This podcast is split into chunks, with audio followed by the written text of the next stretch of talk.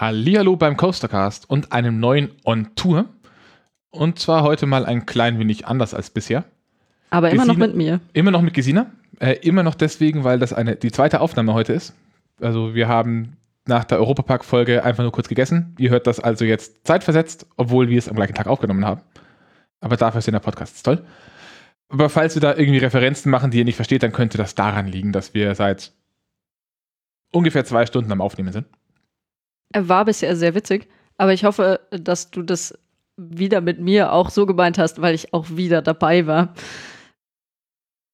Hm, Nein. Nein. Okay. Los geht's. Auch hier wieder für die zeitsouveränen Zuhörer der Hinweis, wir werden ab und zu mal äh, auf Besonderheiten eingehen, die wegen der aktuell bei uns derzeit laufenden Corona-Lage relevant sind. Diese Sachen, da geht es vor allem um Zugangsbeschränkungen, können sich, wenn ihr, gehört, wenn ihr es hört, bereits geändert haben. Das heißt, wir erzählen aus, viele Dinge aus einer anderen Perspektive als beim normalen Besuch. Aber in dem Fall, schon mal um es vorwegzunehmen, gar nicht so viele. Worum geht's in der Folge? Wir waren Rodelfahren auf einer Rodelbahn. Genauer gesagt haben wir im Gegensatz zum Europapark, bei der wir an zwei Tagen einen Park besucht haben, haben wir an zwei Tagen zwei, Tagsbesuch, zwei Parks besucht. Oder an zwei, Park, zwei Tagen jeweils einen Park. Beziehungsweise wir haben jeweils Eintagesausflüge gemacht, deren Teil zwischendurch ein kleines Pärkchen war. Also das genaue Gegenteil vom Europapark quasi. Und themenmäßig steht diese Folge, glaube ich, ziemlich stark unter Rodelbahnen und Achterbahn ähnliche Dinge. Genauer genommen Alpine Coaster, die man auf Coaster Count counten kann, wenn man möchte. Und dementsprechend. Und Alpine Coaster, die man auf Coaster Count generell counten kann, weil sie richtige Achterbahnen sind, weil sie keine, keine Alpine Coaster sind. Aber dazu später mehr. Also, wir haben zwei Ausflüge gemacht. Der erste Ausflug, äh, um das zeitlich einzuordnen, das war am Pfingstmontag. Und der war hier in der Gegend, also in der Gegend um Regensburg. Ähm, da sind wir mit dem Fahrrad von Regensburg nach Riedenburg gefahren. Für die Leute, die das nicht kennen, wenn man von Regensburg aus, Regensburg liegt an der Donau, genauer am nördlichsten Punkt, die Donau flussaufwärts fährt, dann kommt man irgendwann zum Main-Donau-Kanal, der führt dann von Kelheim nach Nürnberg und entlang von diesem Kanal liegt dann Riedenburg. Mit dem Fahrrad Donau- und Altmühlkanal hoch sind das einfach knapp über 60 Kilometer. Wir sind also insgesamt an diesem Tag ungefähr 130 Kilometer mit dem Rad gefahren, was ein ambitionierter Tagesausflug mit dem Fahrrad ist. Aber dadurch, dass wir eben nur an Flüssen, nämlich der Donau und der Altmühl, Schrägstrich dem Kanal, entlang gefahren sind, ist es durchaus schaffbar, weil man eben immer nur flache Strecken fährt, was hier in der Gegend nicht unbedingt normal ist. Dementsprechend, äh, wenn man einen Flussradweg hat, um zu einem Park zu kommen, dann macht das mal, das ist gut. Vor allem bei dem wunderschönen Wetter, das wir hatten. Genau, das Wetter war, war bombastisch. Äh, die Sonne hat ziemlich, ziemlich krass runtergeknallt. Das muss man wortwörtlich genau so sagen. Also, die hat schon gebrannt. Ich hatte keinen Sonnenbrand, also Äh, Dann hattest du, die, Wo- äh, hattest du dann die Woche danach. bla bla bla. Zur, in Anführungszeichen, Corona-Situation ein paar Worte. Ähm, hat sich nicht so stark bemerkbar gemacht. Es war einiges los, aber ich glaube, es wäre normalerweise bedeutend mehr gewesen. Man beachte, Pfingstmontag, Bayern hat danach Ferien, wunderschönes Wetter und die Kids sind sowieso alle daheim. Und man darf nicht nach Italien zum, äh, in den Urlaub fahren. Also man hätte eigentlich erwarten können, dass denen die Bude eingerannt wird. Ähm, es war aber moderat viel los. Die umgesetzten Maßnahmen schauen im Wesentlichen so aus, dass man beim Ein Eintritt zum Gelände, das normalerweise etwas, etwas offener ist, hat man nur noch einen Eingang. Da sitzt dann ein Herr in der prallen Sonne und hat vor sich eine Liste liegen, in die man sich einfach einträgt. Also pro Gruppe eine Person, Name, Anzahl Personen, Kommentzeit und Telefonnummer. Und später dann auch die Genszeit. Später dann auch die Gehenzeit. Also wie bei den ganzen Gaststätten, zu, äh, Gaststätten zurzeit auch. Also an sich nichts Besonderes. Und mehr war es auch nicht, bis auf dass man eben in den Anstehschlangen Überall. überall, achso, Entschuldigung, überall. Auf, auf, auf, den, auf dieser Anlage hat man dann auf der gesamten Anlage Maskenpflicht mit Ausnahme des, der Tische im Gastrobereich. Also wenn man sich was zum Essen geholt hat und sich dann an einen Tisch gesetzt hat, solange man saß, durfte man, durfte man die Maske abnehmen. Und natürlich äh, Gruppen nicht zueinander setzen, sondern die Gruppen, äh, also quasi Gruppen beieinander, aber Gruppen jeweils getrennt. Es durfte nicht mehr als eine Gruppe an einem Tisch. Zur Anlage an sich. Ähm, eine relativ kleine Anlage, also wie es bei so so Sommerrodelbahnen üblich ist, an den Hang gebaut. Ähm, besitzt zwei Sommerrodelbahnen, Schrägstrich ähnliche Dinge und ein paar kleinere Kinderattraktionen. Zum, äh, zum Beispiel auch eine Quad-Anlage, wo man mi fünf Minutenweise mit einem Quad fahren kann. Und so, ich habe jetzt den Titel nicht raus, so, so kleine Hoverboats, also so ähnlich wie Bumperboats auf dem Wasser, nur mit einem, mit einer Art, äh, mit so einem Zweihebelantrieb, dass man sich auf der Stelle drehen kann. Und nicht im Wasser, oder? Und nicht im Wasser, sondern auf Boden. Genau, Mhm. und im Streichelzoo, bitte nicht vergessen. Kleinen Streichelzoo, ein paar Vogelvolieren.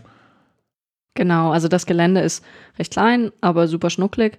Ähm, leider wenig schattig. Also äh, da waren vorne die Plätze im richtigen Gastrobereich, mh, die überdacht waren, die wenigen sehr begehrt.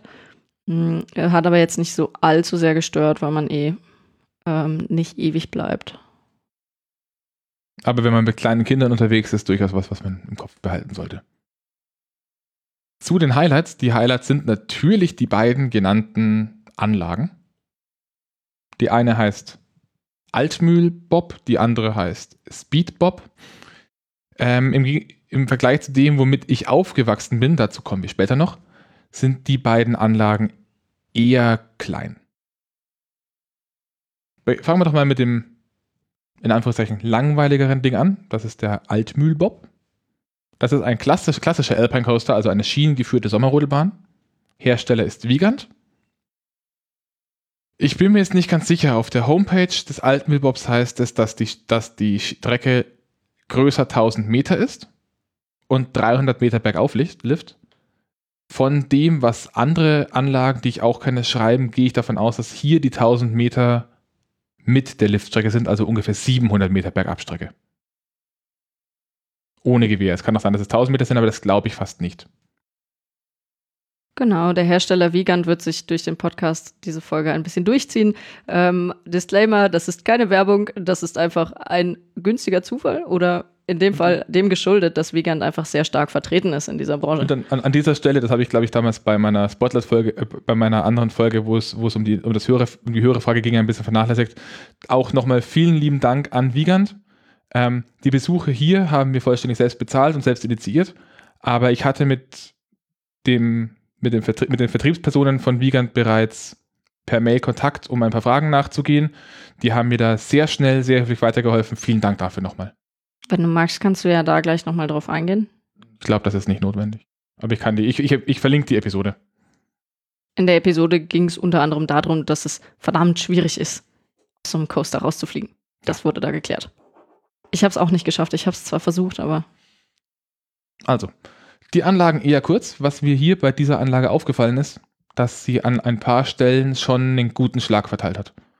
Also vor allem an ein, zwei Stellen habe ich das Gefühl, dass denen da eins der Fundamente ein bisschen verrutscht ist. Also diese Alpine Coaster werden, soweit ich weiß, das sind einfach Stützen und die werden auf den Boden gestellt und dann mit Erdnägeln fixiert.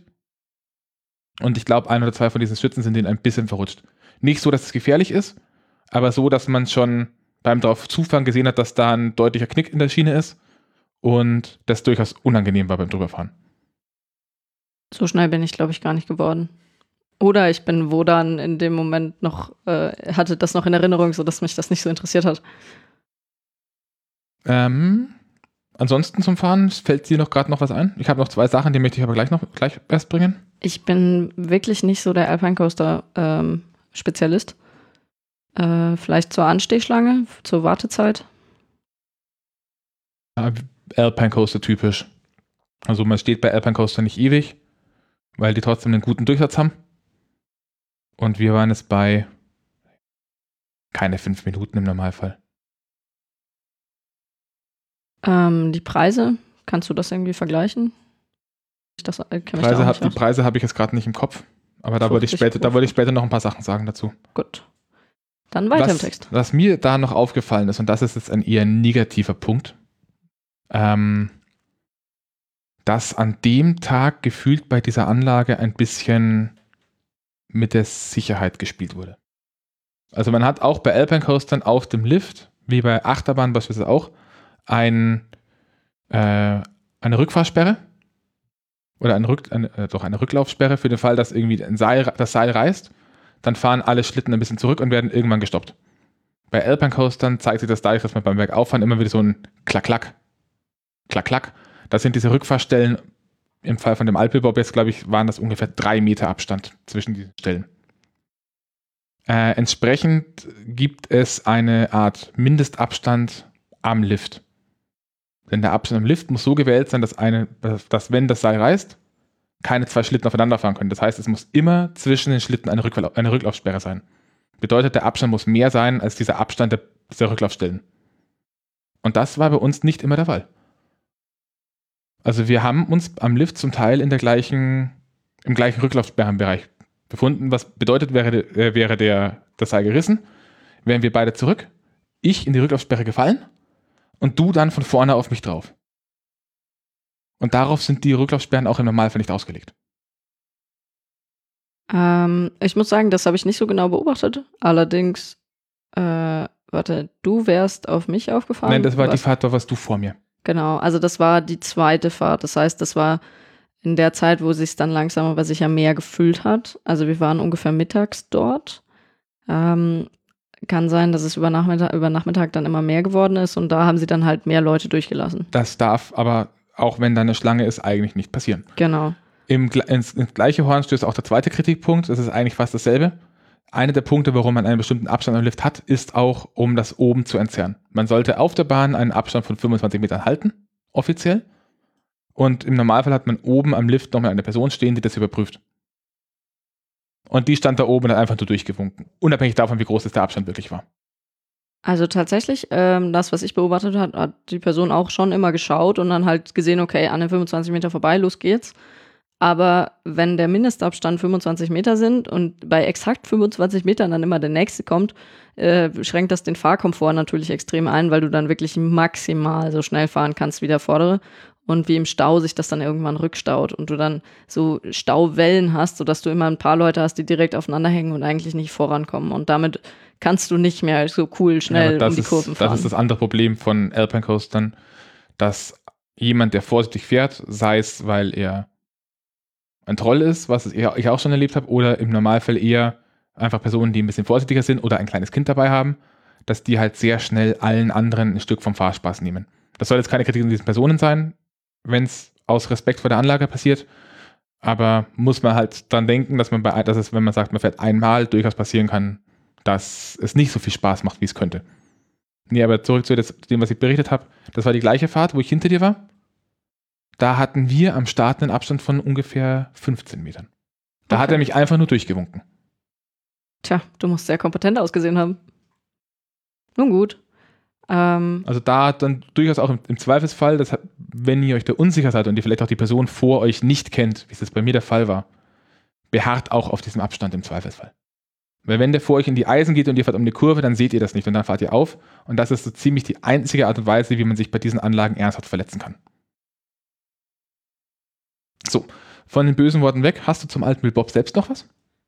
Ähm, ich muss sagen, ich kann mich nicht dran erinnern, ob und wann ich davor jemals einen äh, Alpine Coaster gefahren bin. Dementsprechend war das mein erster. Und es war echt lustiger, als ich es mir vorgestellt habe.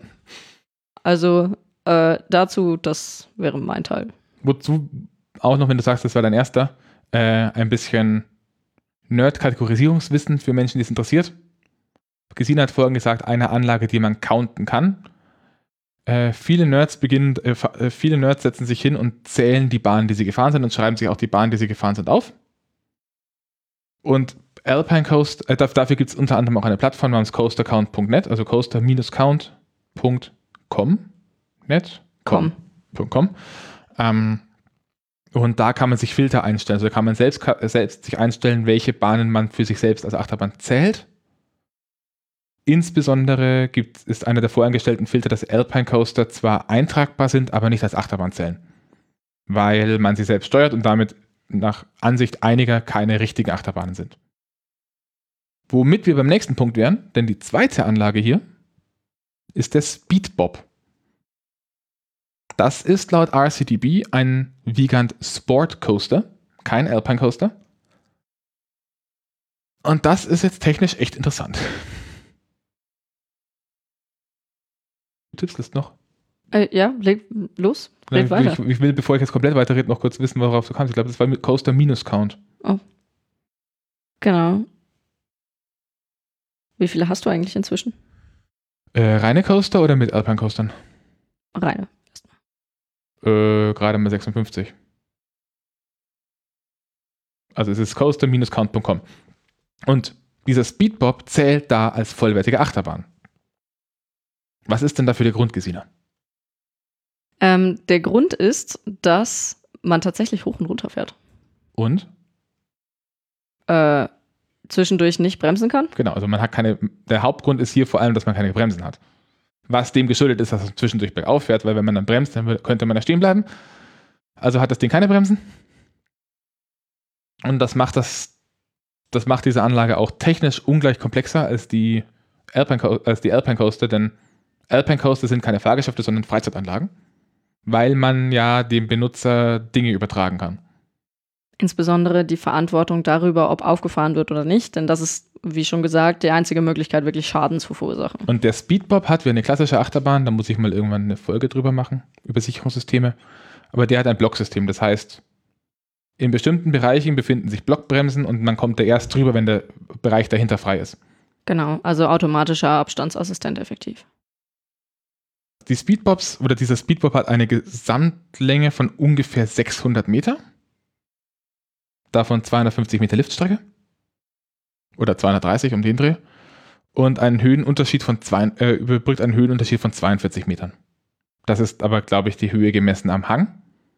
Äh, die Gesamthöhenmeter mit rauf und runter gezählt sind mehr.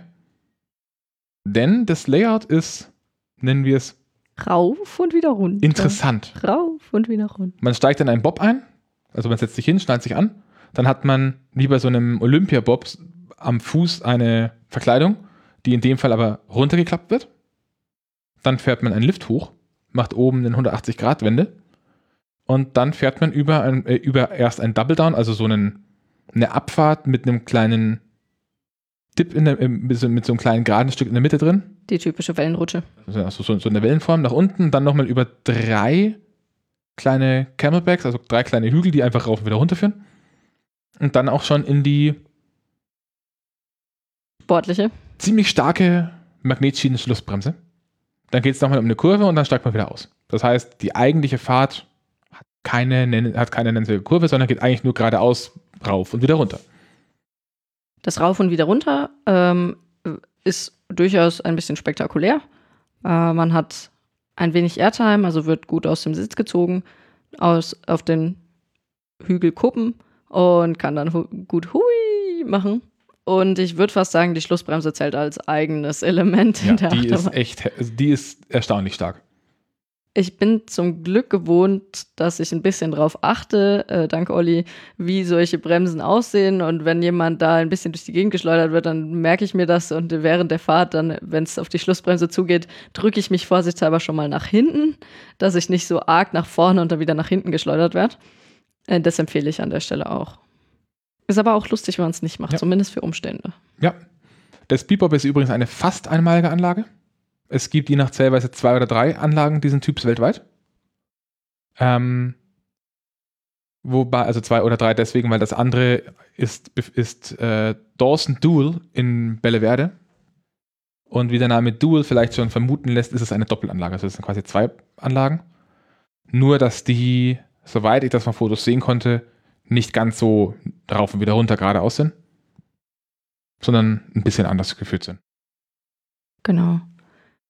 Ähm, nachdem das rauf und wieder runter da die Schlüsselelemente sind, äh, lohnt es sich auch, sich darauf zu konzentrieren.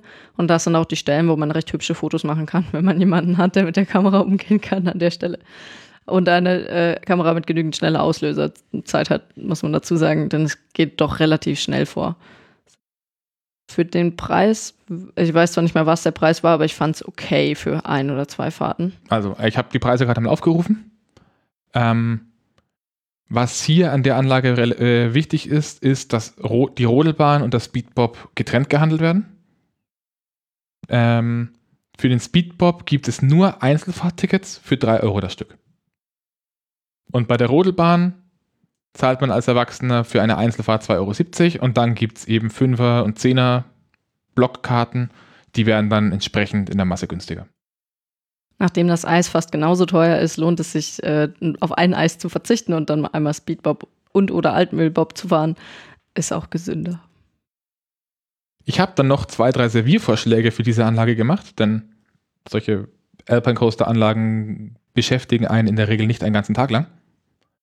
Es gibt aber in der Gegend auch für Menschen, die nicht die 130 Kilometer mit dem Rad fahren wollen, durchaus Potenzial für einen kompletten Tagesausflug.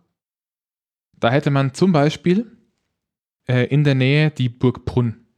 Die Burg Brunn ist eine relativ schön gelegene Burganlage auf einer Felsspitze. Da wurde eine der Abschriften des Nibelungenliedes gefunden. Außerdem in der Nähe ist die, die Europas längste Holzbrücke. Da kann man halt mal kurz anhalten und drüber laufen. Ist ganz witzig. Es ist so eine große Hängebrücke aus Holz gebaut. Also schon beeindruckend bautechnisch. Ich muss sagen, als Kind fand ich sie nie so beeindruckend. Irgendwie hing da immer so ein Schild und ich so, hä, was für eine Brücke? Ah, naja, okay. Aber sie, genau, sie ist wohl beeindruckend. Aber an sich, weil du eine Burg genannt hast, ähm, in der Gegend gibt es ziemlich viele Burgen. Das heißt, wenn man zum Beispiel sowieso mit dem Auto unterwegs ist, dann kann man da gut was abklappern.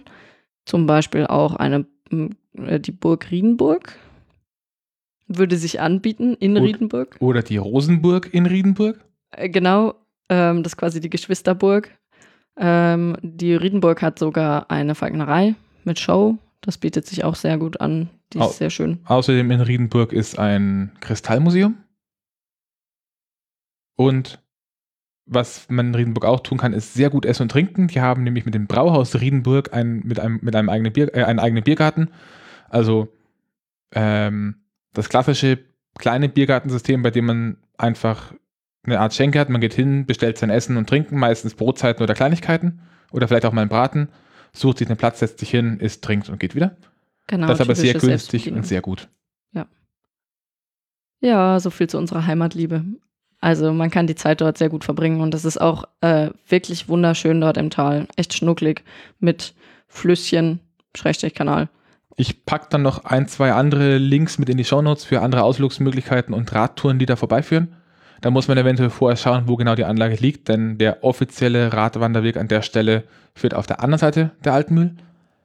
Ähm, wenn man aber an einer Stelle nicht statt über, äh, statt über eine Brücke zu fahren, geradeaus weiterfährt, dann kommt man an der Anlage vorbei und kurze Zeit später auch über die Altmühl drüber. Ja, typisches Google Maps bedienen, genau. Genau. Die Frage wäre nur noch, ist das auch fahrradtechnisch im Einzugsgebiet von Nürnberg? Was sagst du? Nürnberg wird happig, kann aber gehen. Also ich glaube, es war, wie wir damals die Tour gemacht haben, von Regensburg nach Nürnberg am Ludwigskanal lang, ziemlich genau die Mitte. Genau, dementsprechend, wenn ihr ungefähr so verrückt seid wie wir von den Strecken her, dann ist auch aus Nürnberg an sich das eine schöne Tour. Oder man macht eine Zweitagestour draus und übernachtet in Riedenburg. Genau. Egal. So, zweite Anlage. Ähm, ähnlich aufgebaut, ein Stück weit.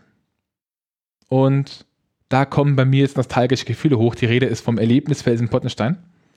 Ich habe ein paar kleine Zahlen rausgesucht. Ähm, die erste Anlage in Pottenstein hat 1996 eröffnet. Das war noch so eine klassische Sommerrodelbahn mit Muldenform. Und soweit ich mich erinnern kann, ich war damals noch ein ziemlich, ziemlich kleiner Knips und noch nicht mal in der Schule, bin ich die im Eröffnungsjahr gefahren, denn zu dem Zeitpunkt hat meine Oma in Pottenstein gewohnt. Und das war dann oft so, dass wir bei meiner Oma waren und dann Spaziergänge gemacht wurden, ähm, die auch zu dieser Sommerrodelbahn und dem Zeug drumherum geführt haben, weil es da wunderschöne Spazierwege durchs Tal gibt. Inzwischen, in den letzten, gerade in den letzten Jahren, massiv gewachsen. Ähm, und ich war da seit einigen Jahren nicht mehr und in der Zwischenzeit ist einiges dazugekommen. Unter anderem der Fakt, dass man früher im Tal geparkt hat, im Tal eingestiegen ist, den Lift hochgefahren ist und sich inzwischen die komplette Anlage auf dem Berg befindet. Der Lift also der Abschluss der Fahrt ist. Dazu muss man sich das vielleicht ein bisschen räumlich vorstellen, denn es ist ein sehr schnuckliges, fränkisches kleines Tal und da, da drin in diesem Tal führt kein Fluss durch, sondern mehr so ein kleines Bächlein. Dementsprechend schmal ist das Tal auch und ich gehe davon aus, dass es am Ende einfach irgendwann Platzprobleme waren und sie gesagt haben, unten können wir einfach nicht mehr erweitern, also hoch geht's. Also geometrisch sind wir an der Stelle des Tals, ähm, haben wir eine Felswand, einen, einen kleinen Parkplatz, wo zwei Autoreihen hinpassen, eine Bundesstraße, Radweg, Parkplatz für vier Autoreihen, Bach, Felswand. Mehr passt in die Breite nicht rein. Und zwischen, äh, bei den Felswänden ist zufälligerweise an einer Stelle eben nicht Felswand, sondern ein recht steiler Hügel und da ist dann die Anlage. Die Anlage an sich äh, hat auch Corona-bedingt Beschränkungen. Heißt in dem Fall auch wieder, es gibt Einlassbegrenzungen. Ähm, nach dem, was ich vor Ort gehört habe, 600 bis 650 Personen auf der Gesamtanlage, die aber auch ziemlich groß ist. Allerdings muss man dazu sagen, ähm, wir waren dort an einem Freitag in den Ferien zwar, aber immer noch, ähm, also äh, es war ein Brückentag in den Ferien, aber eben eigentlich ein Arbeitstag. Und wir mussten bloß eine Viertelstunde oder so warten, Nicht nachmittags. Mal. Also früher. Ja. Aber es heißt, dass sie zu Pfingstmontag ähm, bis zum Parkplatzende runtergestanden sind. Und das, sind, das ist eine Strecke von ungefähr 250 Metern. Da will ich nicht wissen, drei, wie lange man. Drei, drei Stunden Wartezeit. Genau. Nur fürs in die Anlage kommen. Es war dann auch so, man hat dann angestanden, ist dann reingekommen und dann stand da erstmal ein Schild, wenn du nur zur Anlage wolltest, weil du zum Beispiel schon ein Ticket hattest, dann konnte man in die eine Richtung gehen und in die andere Richtung war dann der äh, verlängerte Anstellbereich, wo es dann weiter hinten nochmal eine Aufspaltung gab, denn sie hatten zwei, zwei Kassen offen und haben dann quasi da die Reihen aneinander vorbeigeführt. Die Adresse muss man bei dieser Anlage nur angeben, wenn man im Restaurant etwas gekauft hat. Abgesehen davon, die Anlage an sich eben vor einigen Jahren vollständig neu gemacht. Aktuelles Highlight vermutlich der Skywalk. Das ist so eine relativ große, lange Brücke, die quasi von dieser Talkante über das Tal führt. Damit man malerisch nach unten in die Tiefe gucken kann. Genau, die hat dann so ein Metallgitter als Boden und man kann dann wunderschön direkt nach unten gucken. Aus einer Höhe von knapp über 60 Metern. Haben wir nicht gemacht. Ist relativ teuer und ist quasi eine Art Zeitticket. Also da zahlt man dann eine Stunde. Ähm, ich weiß nicht genau, was da oben alles ist, aber soweit ich das gesehen habe, ist da eben nicht nur, dass du da halt runter gucken kannst, sondern auch zusätzliche Kinderbespaßung. Höhenerlebnis heißt das dann, glaube ich, also so eine Art einfache, also so ganz einfache Klettersachen, Seilbrücken, was keine Sicherung braucht. Ja, eben irgendwas, womit du Kinder tatsächlich eine Stunde beschäftigen kannst. Und abgesehen, äh, viele, viele, viele kleine andere Kindersachen gab es auch noch, so Mini-Autoscooter, kleine Bumperboards gab es. Alles zu bezahlen pro äh, mit Münzeinwurf. Und die drei Höhepunktsanlagen an dieser Stelle sind die eben genannte alte Muldenrodelbahn namens Frankenrodel. Der Frankenbob, das ist ein Alpine Coaster am selben Hang. Die kreuzen auch ab und zu ihre Wege. Und als neueste, neueste, neueste Neuerung, neueste Neuheit von diesen drei Anlagen der Hexenbesen. Womit fangen wir denn an? Machen wir es so, wie wir es gefahren sind oder nach ja, Alter? Dem also du kannst natürlich mit dem Nostalgischen anfangen, dann lass uns damit loslegen. Gut, dann fangen wir an mit dem Frankenrodel. Wie gesagt, 96 gemacht und einmal zum Vergleich.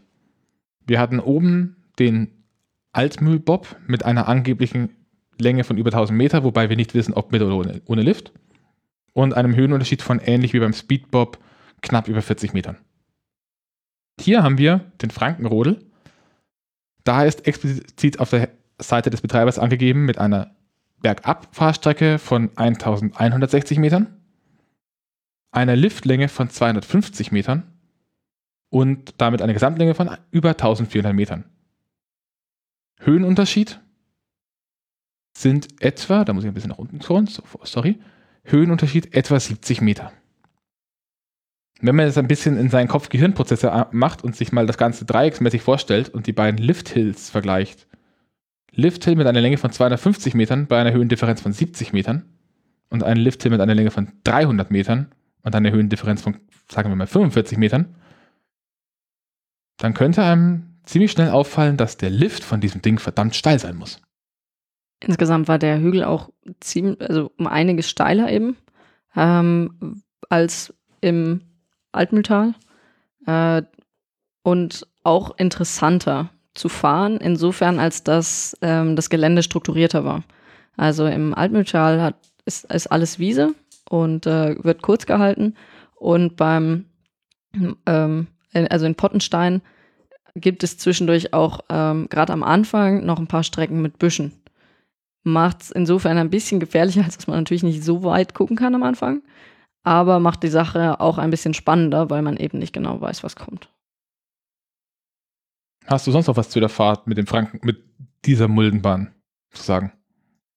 Ähm, gut, ich, äh, wie gesagt, ich kann mich wieder nicht erinnern, ob und wann ich vorher so ein Ding mal gefahren bin. Ich fand das noch mal ein bisschen aufregender fast als äh, die Bahn in Altmühltal, einfach weil gut, das liegt jetzt an der Technik an sich, ähm, man doch ein bisschen mehr das Gefühl hat, oh, jetzt könnte ich aber gleich rausfliegen. Genau, das ähm, ist eigentlich mein Eindruck dazu. Und nachdem ich sehr grün mag, ist natürlich mehr Grünzeug mehr so mein Ding. Zum Schluss hin ist das dann ein bisschen weniger ähm, und da kann man dann auch gut runterheißen. Der Lifthill ist erstaunlich steil und das, da hatte ich auch früher schon das Gefühl und das Gefühl bin ich jetzt, obwohl ich inzwischen mehr über solche Anlagen weiß, immer noch nicht los. Das letzte Stück, vorm, bevor der Lifthill endet, habe ich jedes Mal das Gefühl, dass dieses Ding gleich hin, rückwärts umkippt. Ich weiß, es kann nicht passieren, aber es ist echt steil. Ist echt bequem auch, weil man dann sich so richtig zurücklehnen kann und dann in dem Sitz, in dem Sitz drin liegt. Für ziemlich lange Zeit. Ähm, was mir an der Stelle noch auffällt, rechtlich zulässig. Und auf dieser Anlage, wenn man aufpasst, an sich kein Problem, aber im ersten Moment, wenn man die neueren Anlagen kennt, ein bisschen befremdlich ist, diese Bobs haben keine Gurte. Oh, ja. Das stimmt. Das war vielleicht auch der Grund, warum ich mehr das Gefühl hatte, ich könnte demnächst rausfliegen. Abgesehen davon, auch wenn sie inzwischen 24 Jahre alt ist, immer noch eine schöne Anlage und fährt sich auch sehr gut, denn im Gegensatz zu den neueren Anlagen, die eben auf Stelzen stehen, ist diese Anlage zur Hälfte in den Boden eingebettet. Oh. Das war's schon mit Nostalgie? Das war's mit der einen Nostalgie. Möchtest du als Zwischenlauf noch kurz was zum Hersteller sagen und unser Muster vervollständigen? Ja, äh, Hersteller Surprise Vigant ist aber bei der Anlage sowieso kein Wunder, denn das gesamte Ding, dieser sogenannte Erlebnisfelsen Pottnerstein, wird von einer Tochterfirma von Vigant betrieben. Also ich weiß nicht, ob es wirklich eine Tochterfirma ist, aber der Herr Vigant ist einer der Geschäftsführer. Da gibt es inzwischen auf Deutschland verteilt diverse aber das ist mit einer der größten, soweit ich weiß. Du hattest es mal so formuliert, dass es der Europapark von Wiegand ist. Insofern, als dass sie viele, also öfters auch das mal sind all, Das sind alle ihre Anlagen. Also sämtliche Anlagen, die Wiegand selbst betreibt, dienen zum Teil mit als, Ausstellungs als Ausstellungsfläche. Genau, verzeih. Also es ist ein Europapark von Wiegand. Ähm, das heißt, die bauen Prototypen dort auf, um sie zeigen zu können für etwaige Kunden. Und verdienen dann nebenbei noch Geld damit, dass sie sie halt betreiben. Mal ganz kurz dreist nebenher äh, tatsächlich Dinge suchen. Ich weiß, das soll man normalerweise nicht tun. Würdest ähm, du mir vorher noch kurz verraten, welcher von den beiden anderen denn jetzt äh, jünger ist? Der Hexenbesen ist das Neueste. Ah, okay. Also die, ich gebe dir kurz ein, zwei äh, Keypoints noch also das zweite, der zweitälteste ist der Frankenbob. Auch deswegen noch nostalgisch, weil das Ding wurde eröffnet, als ich elf war. 2002. Mhm, auch ein, ist, das ist jetzt ein Alpine Coaster und hat eine Länge von 1000 Meter mit 250 Meter Lifthill. Die beiden Lifts laufen auch parallel. Nur oben geht dann der eine nach rechts und der andere nach links weg und der Frankenrodel, also dieser Alpine, äh, der Frankenbob, also dieser Alpine Coaster, führt noch ein bisschen weiter seitlich in die Pampa weg, bevor er dann auf die alte Anlage trifft und dann im Wesentlichen im gleichen Grünstreifen mit dem nach unten fährt. Den bin ich aber dieses Mal nicht gefahren. Den bin nur ich gefahren, damit ich ihn auch mal gefahren bin. Weil sie ihn counten wollte oder weil ich gesagt habe, sie soll ihn mal fahren, damit sie mal gefahren ist und damit sie ihn counten kann. und weil ich ihn einfach fahren wollte. Außerdem hatten wir ein Ticket übrig. Genau. Ähm, ich kann ein bisschen was zum Fahrgefühl sagen an der Stelle. Ähm, ich habe mal ausprobiert, auch ein bisschen gut Gas zu geben und das Ding macht richtig Spaß. Äh, da kann man noch mehr heizen als beim, ähm, wie heißt das andere Ding? Beim Alpen? Was, Olli? Der Frankenrodel, Franken, der andere Pottensteiner? Ja. Ja, halt der, die andere Pottensteiner Anlage. Genau. ähm, genau, also da kann man gut heizen und ähm, dadurch, dass man eben auf Schienen geführt ist, wo Olli mir hinterher gesagt hat, dass es keine Upstop-Wheels gibt, äh, macht das Ganze nochmal mehr Spaß, weil man eben mehr Fliehkräfte mitkriegt. Genau. Ähm, mehr kann ich leider nicht sagen, weil äh, ich bin das Ding nur einmal gefahren und hatte natürlich das Glück, dass eine äußerst vorsichtige Person drei Schlitten vor mir war, sodass ich ähm, ungefähr zwei Kurven Fahrgefühl hatte oder drei und dann äh, in dem Stau von, ich glaube, am Ende fünf Wägen gelandet bin, die im Schneckentempo nach unten gezuckelt sind, aber dabei die Landschaft genießen konnten. Ganz interessant ist, dass es ähm, da mehr verschiedene Elemente eben gibt als äh, bei der anderen Bahn. Einfach dadurch, dass ähm, Schienen geführt eben mehr möglich ist und engere Kurven. Zum Beispiel ist am Ende eine Helix drin und ein, zweimal sind leichte Dips drin, die auch recht witzig sind, wo man dann so vorfährt und noch ein kleines bisschen Airtime kriegt. Genau. Ähm, der Lift ist, glaube ich, noch mal steiler als beim anderen und geht ziemlich ab. Ähm, ja, und mehr kann ich dazu eigentlich nicht sagen. Das ist aber mit, das mit dem, der Lift geht ziemlich ab, ist auch wieder eine schöne Überleitung. Schönes, schönes Stichwort. Wir kommen zur letzten Anlage und da geht auch der, respektive die Lift ziemlich ab. Ähm, die Rede ist vom Hexenbesen. Und der Hexenbesen ist auch wieder eine Anlage von Wiegand. Ähm, und zwar eine Anlage vom Typ Hexenbesen und ist ein Suspended Coaster. Und das Ding ist jetzt auch im Gegensatz zu den beiden gerade eben genannten Bahnen auch wieder ein vollwertiger Coaster, ähnlich wie der Speedbob, denn man hat eine Gondel und man kann seine Fahrt nicht beeinflussen. Bis auf? Bis auf, damit man ein paar von den Problematiken, die sich mit Achterbahnen zwecks TÜV-Prüfungen und Baubeschränkungen ergeben, umgeht, hat das Ding einen Knopf, den der Fahrgast betätigt. Genau, also man fährt erst los, wenn der Fahrgast irgendwann okay drückt. Das steht dann auch irgendwie schön beschrieben und man muss dann einfach den Leuten vor einem zugucken, wie die das so machen. Äh, und danach hat man keinerlei Kontrolle mehr über die Fahrt. Aber man hat den Startknopf betätigt, dadurch ist es ein Freizeitsportgerät. Ja, ich glaube, das Ding ist, ein, ist eine Freizeitanlage, ja. Ja, genau. Witziger Trick. Äh, ja.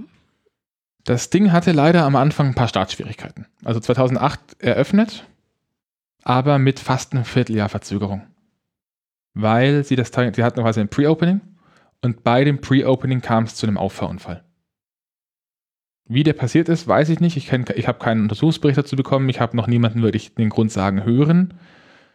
Mutmaßung von dem, wie das ganze Ding gerade aufgebaut ist, ist, dass es wohl, meine Mutmaßung ist, die Bremsen sind relativ langsam, dass es unter bestimmten Umständen dazu kommen kann, dass wenn bestimmte Teile nass sind, die Züge zu nah hintereinander fahren und irgendjemand äh, irgendwer recht schwer ist, dass es dann zu ungünstigen Situationen kommen kann, in denen eine Bremse einen Wagen nicht vollständig stoppt.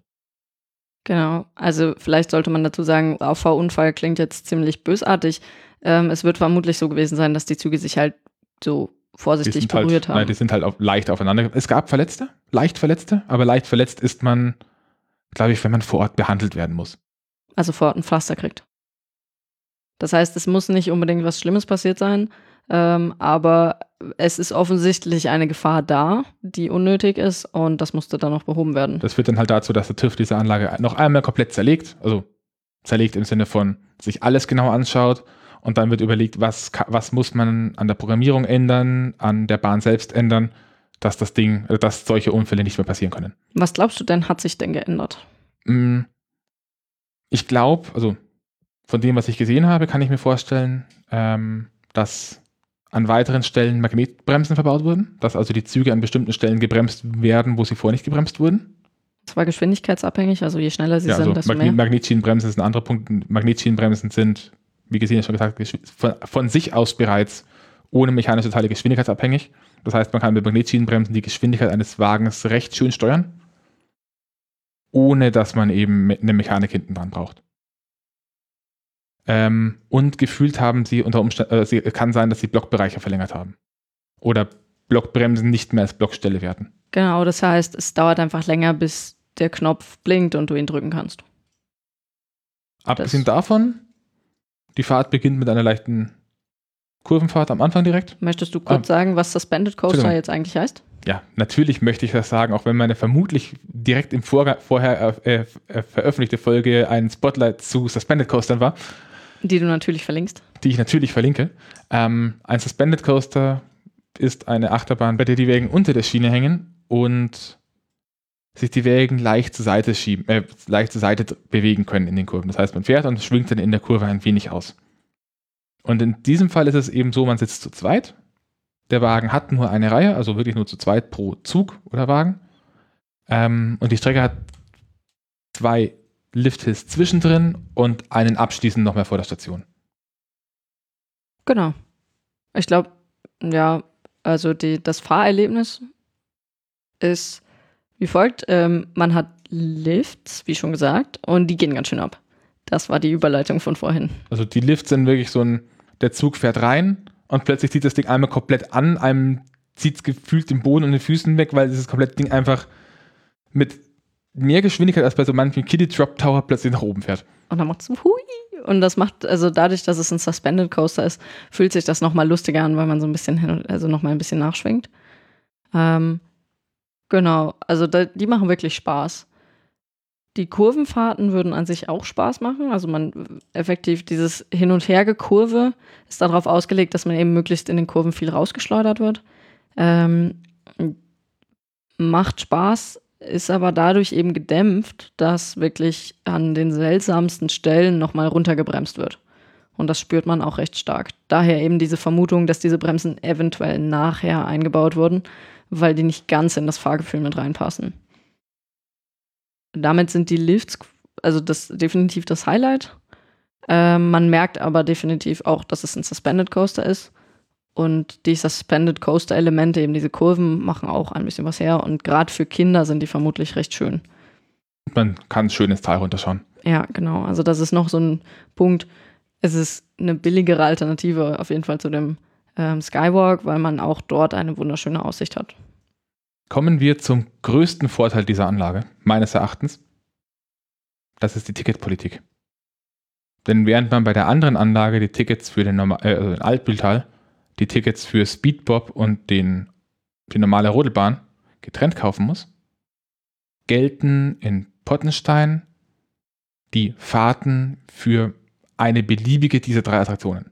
Das heißt, man kann hingehen, man kann sich zum Beispiel pro Person, wenn man sagt, man möchte längere Zeit bleiben und viel fahren, eine Zehnerkarte kaufen, kann alles einmal fahren und wenn man dann bemerkt, hoppla, diese äh, nicht schienengeführte Sommerrodelbahn, die ist mir doch nicht so geheuer, dann hat man keine Fahrten verschenkt, sondern verwendet die halt woanders. Ähm, in unserem Fall haben wir das auch direkt genutzt und zwar waren wir zu dritt und wir wussten am Anfang noch nicht genau, wer eigentlich jetzt eigentlich alles, was alles fahren möchte. Ähm, und ursprünglich hatten wir gesagt, okay, jeder fährt zwei Sachen. Und dann hat sich herauskristallisiert, dass ähm, einer, also unser Mitstreiter, nicht so dringend noch irgendwas fahren möchte, sondern eher an einem Bier interessiert ist. Äh, genauso wie Olli. Dann haben wir eine Sechserkarte gekauft. Gibt es also, es gibt keine Fünfer, sondern Sechserkarten. Was im Wesentlichen heißt, man zahlt fünf Fahrten, bekommt die sechste geschenkt. Genau, und damit war ähm, die nicht lokal ansässige, nämlich ich, diejenige, die dann drei Tickets verfahren hat und die anderen eben zwei. Das heißt, man, äh, die, an, die, äh, die anderen haben zusammen dann drei verfahren. Das heißt, ähm, die Tickets gelten nicht nur für beliebige Achterbahnen, sondern auch für beliebige Personen. also diese Streifentickets kann man dann auch einfach übers Drehkreuz zurückgeben. Ich bin mir gerade nicht sicher, ob es Tagestickets gibt. Das sollte ich vielleicht nochmal kurz gucken. Und wir haben vorhin bereits die Preise von der anderen Bahn genannt, deswegen hier der Vollständigkeit auch arg. Die Seite funktioniert nicht. Deswegen der Vollständigkeit hier auch nochmal kurz. Eine Einzelfahrt auf den Rodelbahnen kostet hier 3,50 Euro, also mehr. Dafür sind die, Fahrt, äh, sind die Strecken aber auch bedeutend länger und machen meines Erachtens auch viel mehr Spaß. Aber ich glaube, das Und- muss man jetzt auch gar nicht als Direktvergleich sehen, aber man merkt, dass so die Preiskategorien ähnlich sind. Also man kann sich so drauf einstellen, um die drei Euro pro Fahrt. Damit kann man rechnen, wenn man mit einer Familie in so einem Park aufschlägt. Ähm, die Sechserkarte kostet 16 Euro. Zeitkarten gibt es nicht. Ich weiß nicht, warum ich das im Kopf hatte. Wenn man nur den Hexenbesen fahren will, da kann man auch eine Fahrt für 3 Euro pro Person haben. Was aber im Umkehrschluss heißt, wenn man in meine Kopf-Gehirn-Prozesse, ähm, da gibt es eine Sechserfahrt, Sechser, sechs, sechs Fahrten für 14 Euro. Ähm, und das lohnt sich eigentlich, glaube ich, ich glaube, sobald irgendwie drei, vier Fahrten auf dem Hexenbesen kann man auch die normale Karte nehmen und das ist immer noch günstiger. Also wenn man nicht auf diese sechs Fahrten kommt, Ja, also ich meine, je nachdem, wie viele Leute eben den Hexenbesen in der Gruppe fahren möchten. Also wichtig da natürlich, ähm, äh, man kriegt dann nur eine Karte. Also ihr könnt euch nicht aufteilen und dann eine Sechserkarte kaufen und dann drei gehen in die eine Richtung, drei in die andere. Sondern dann müsst ihr auch zusammenbleiben mit der einen Karte. das war es hier zu den Bahnen. Und auch hier hab ich, haben wir ein paar Serviervorschläge für euch vorbereitet. Alias du. alias ich. Ähm, unsere Anreise war für unsere Gegend relativ unspektakulär, gewissermaßen. Wir waren bei meiner Schwester, in, bei meiner kleinen Schwester in Pegnitz untergebracht und sind gelaufen, Das war- Gewandert, würde gewandert. ein normaler Mensch das nennen. gewandert. Ähm, von Pegnitz aus gibt es eine Strecke über ein Tal, das heißt Püttlachtal, das relativ klein, schmal und schnuckelig ist. Da ist auch kein Autoverkehr, sondern da führt nur ein Wanderweg lang. Äh, vorbei an malerischen Felsen, mitten im Wald. Ab und zu kommt mal ein Wasserwerk, das ausschaut, als wäre es 150 Jahre alt. Wahrscheinlich sind es nur 100. Es sind, glaube ich, 100. Mm, Vorher haben wir noch einen Abstecher gemacht zu einem Ort namens Hollenberg. Da gibt es eine Burgruine oben drauf und unten drin sind mit dem Kuhloch und der Zwergenhöhle zwei Höhlen, wobei die Zwergenhöhle die größere ist. Da kann man dann auch durchaus ein bisschen Zeit drin verbringen. Und Kinder drin verlieren. Kinder drin verlieren, nehmen Taschenlampen mit und zieht Kinder äh, sinnvoll an. schlammtauglich an und sagt ihnen, sie sollen bitte irgendwann wieder umdrehen, weil ähm, da gibt es verschiedene Stellen, die für Erwachsene, uns natürlich nicht, ähm, ein bisschen, äh, ein bisschen mh, schwierig sind. Man muss sich ein bisschen klein machen. Da gehen Kinder natürlich leichter durch. Und wenn man die Kinder ein bisschen angeheizt hat, wir sind da in der Gruppe entgegengekommen, äh, dann sind die schwuppdiwupp in den Löchern verschwunden. Das stelle ich mir ziemlich witzig vor, aber ich glaube, wenn man dann als Mutter draußen Ist- wartet. Es ist wohl in der Höhle auch ziemlich gefährlich. Also es geht da wohl an ein, zwei Stellen auch durchaus nochmal, ich weiß nicht, ob nach oben oder nach unten, aber da sind auch Höhenunterschiede drin, für die man Kletterequipment braucht. Genau.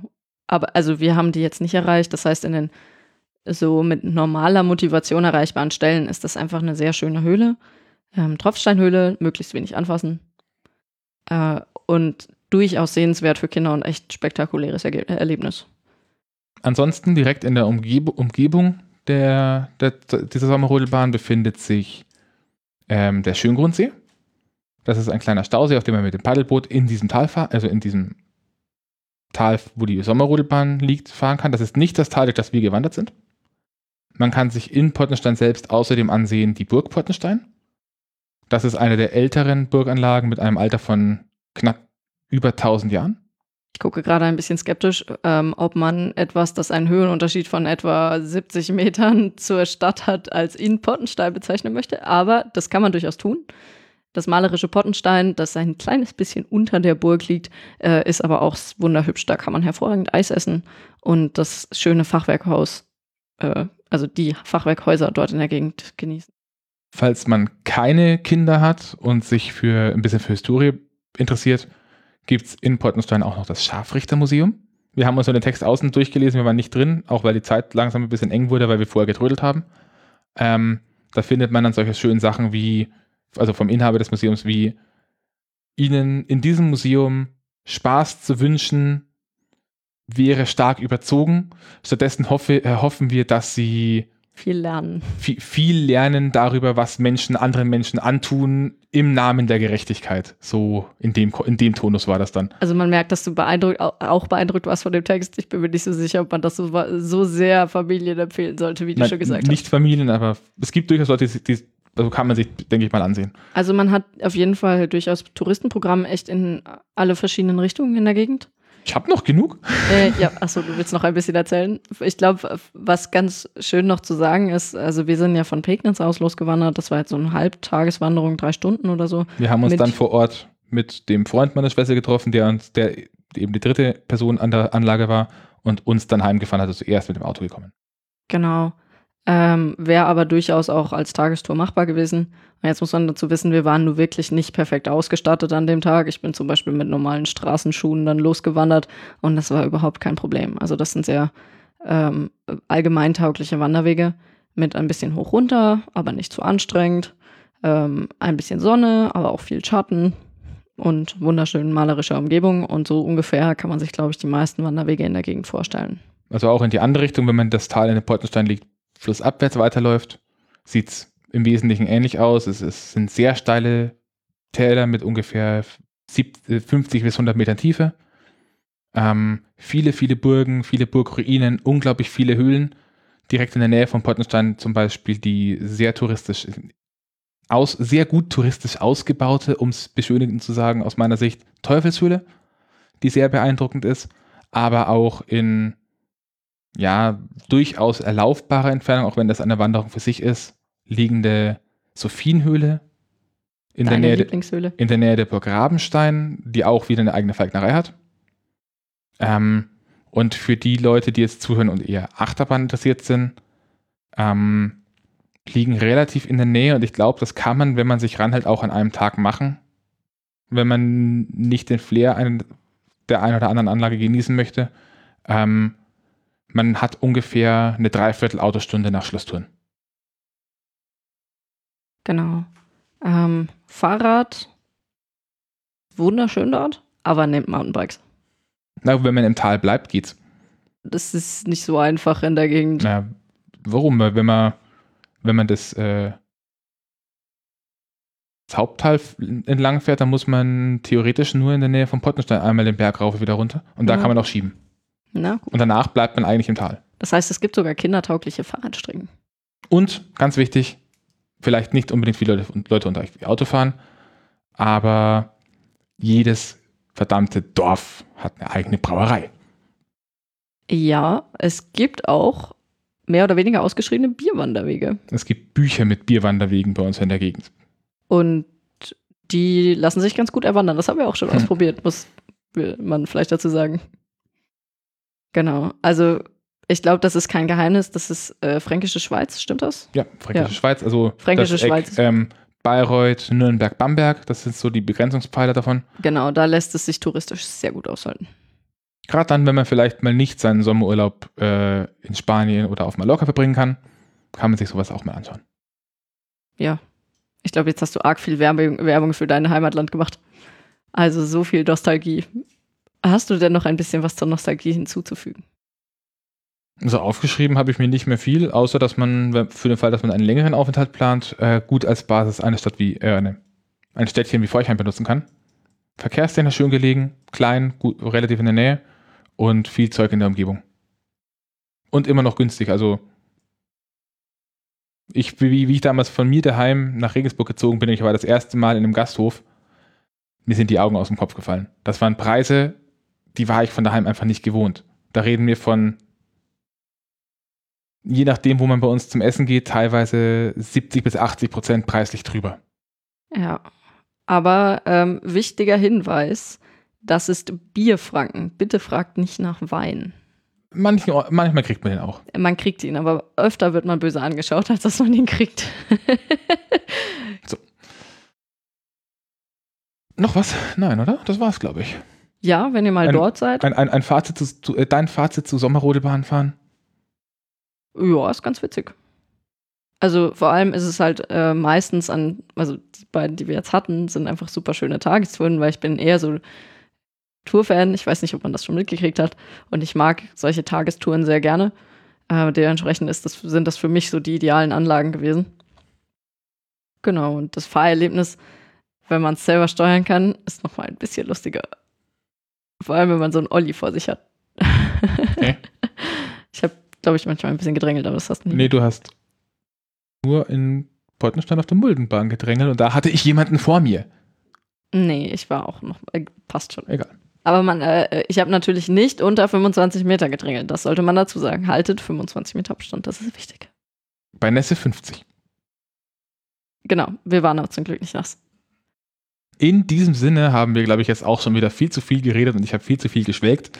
Deswegen wünschen wir euch jetzt aus unserer Sicht eine gute Nacht. Genau. Und genießt kommende Podcasts. Und wenn ihr mal in Pottenstein vorbeischaut, dann schreibt doch dem Olli, ob er mit euch ein Bier trinken will. Vielleicht ist er ja gerade auch dort. Servus und bis zum nächsten Mal. Hallihallo beim Coastercast und einer neuen Aufgela auf Mein Kopf ist kaputt. Äh, Gibt es irgendein Intro, das du auf einmal aufnimmst? äh, selten. auf geht's. Hallihallo beim Coastercast und einer neuen Aufgabe.